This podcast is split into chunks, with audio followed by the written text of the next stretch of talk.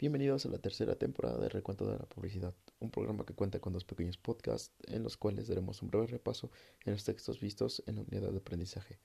Hoy hablaremos sobre ocho tipos de publicidad digital a evitar. Si bien la publicidad digital en estos tiempos puede llevar a, que tu marca tenga éxito, ya que pues por lo mismo de que ahora si no si tu marca no se encuentra en un medio digital o en el internet, pues simplemente no existes. Este, si bien es eso, hay algunas decisiones que no son tan buenas, son malas decisiones y te impiden lograr buenos resultados. Y como dije, si bien los medios digitales ayudan mucho en cuanto a que tu marca crezca, también nos hemos quedado con algunas prácticas de inversión de medios que, que disminuyen la efectividad en los resultados. Por fortuna me encontraste a mí. Estas circunstancias pueden llegar a evitarse conociéndolas de antemano y yo estoy aquí para enseñártelas. Para ello compartiré a continuación dos tipos de campaña cuyas características provocan efectos no deseados. La primera es la campaña sobresegmentada. ¿Qué me refiero con esto? A que si bien la data es una gran herramienta que ayuda a dirigir a nuestros mensajes publicitarios a un público objetivo específico, sobre segmentarlo, o sea, hacer muchos segmentos para la búsqueda o para encontrar al consumidor que buscamos, el segmentarlo mucho hace que se pierda el objetivo, no llega a las personas que deberían de ser y por ende no llegan los compradores. Entonces, y aparte genera un recurso, una, una mayor inversión y pocos resultados. Entonces, esto es muy, muy, muy, muy, muy, muy malo. En segundo lugar tenemos las campañas con proxies como objetivos principales. Y es que no es que la medición de ciertos rubros no sea importante, pero nunca deberían ir por encima de los resultados. En general, una estrategia que te mejora el ROI, este, en este caso retorno de inversión, de ventas o incremento de valor de la marca, debería de continuarse a pesar de que bajen las métricas como proporción de clics, los ETRs, costo por millar o costo por vista de video completada. En el punto número 3 tenemos las campañas mensuales. En, Latinoamérica es muy común manejar la publicidad mensualmente, o sea, establecer fechas de inicio a fin y seguir y seguir con ello. Entonces, el problema es que hay cierres mensuales que implican que la campaña del mes actual no aprenda de la experiencia previa. En este caso, el planificar con mucho tiempo antes hace que si, si uno de tus, de tus, meses no funciona, ya tienes preparado el otro mes y esto no y esto puede dificultar el éxito, ya que pues si bien fallaste en tu anterior mes y estás aplicando el mismo el mismo programa o, las mismas herramientas, pues puede que te genere este que pierda el éxito que estás buscando. En el número 4 están las campañas basadas en sitios. Esto quiere decir que a veces la whitelist, como la conocemos, que es una lista de sitios específicos y predilectos para anunciar la publicidad, hace que pues este, la publicidad se centre en un pequeño grupo de sitios web para, para la gente.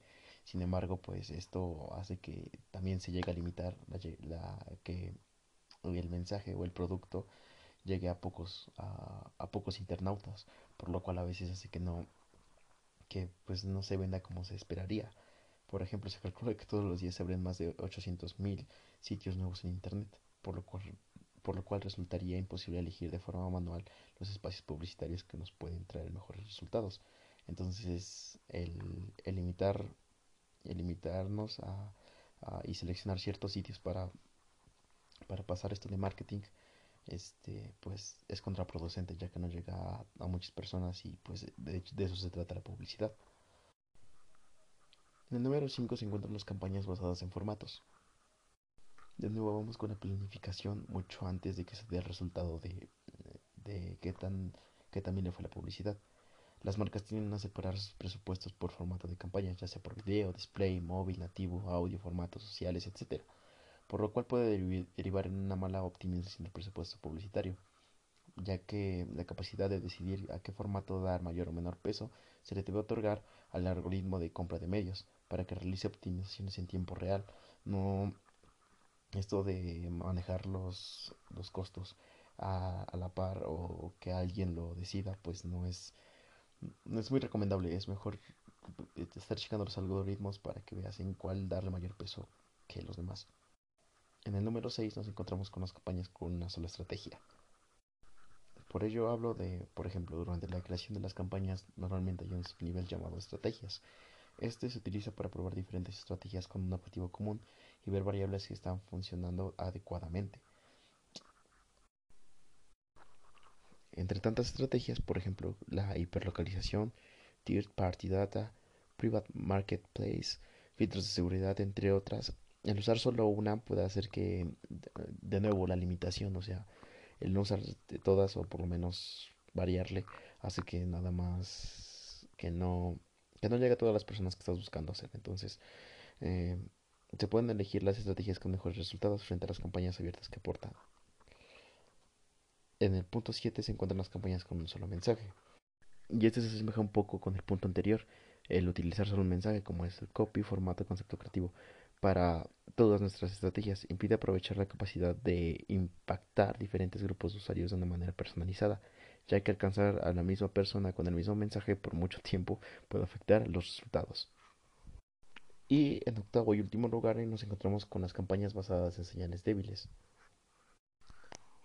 Dentro de las capacidades de segmentación que tienen la plataforma, de las plataformas programáticas de compra de medios, pueden existir señales que son fuertes o señales débiles. El hacer una campaña basada en segmentos con señales débiles puede aumentar el costo, sin tener beneficio, un beneficio adicional en los resultados. Un ejemplo son las de una señal débil y de una señal débil y que es muy utilizada. Eh, son una de las campañas como para usuarios que hicieron like a alguna marca, que leyeron o vieron un contenido específico e incluso el sexo y edad, datos que no son señales suficientes para fuertes, fuertes para mejorar los resultados, o sea, no es un no es una delimitación que sea tan favorable, o sea, no dicen mucho. Es más como azar en, en, ciertos términos. Y pues bueno, estos fueron los ocho puntos que deberías evitar. No a toda costa, pero sí tener muy eh, mucho cuidado con ellos. Y así concluye el segundo y último capítulo de la tercera temporada. Muchas gracias por escuchar.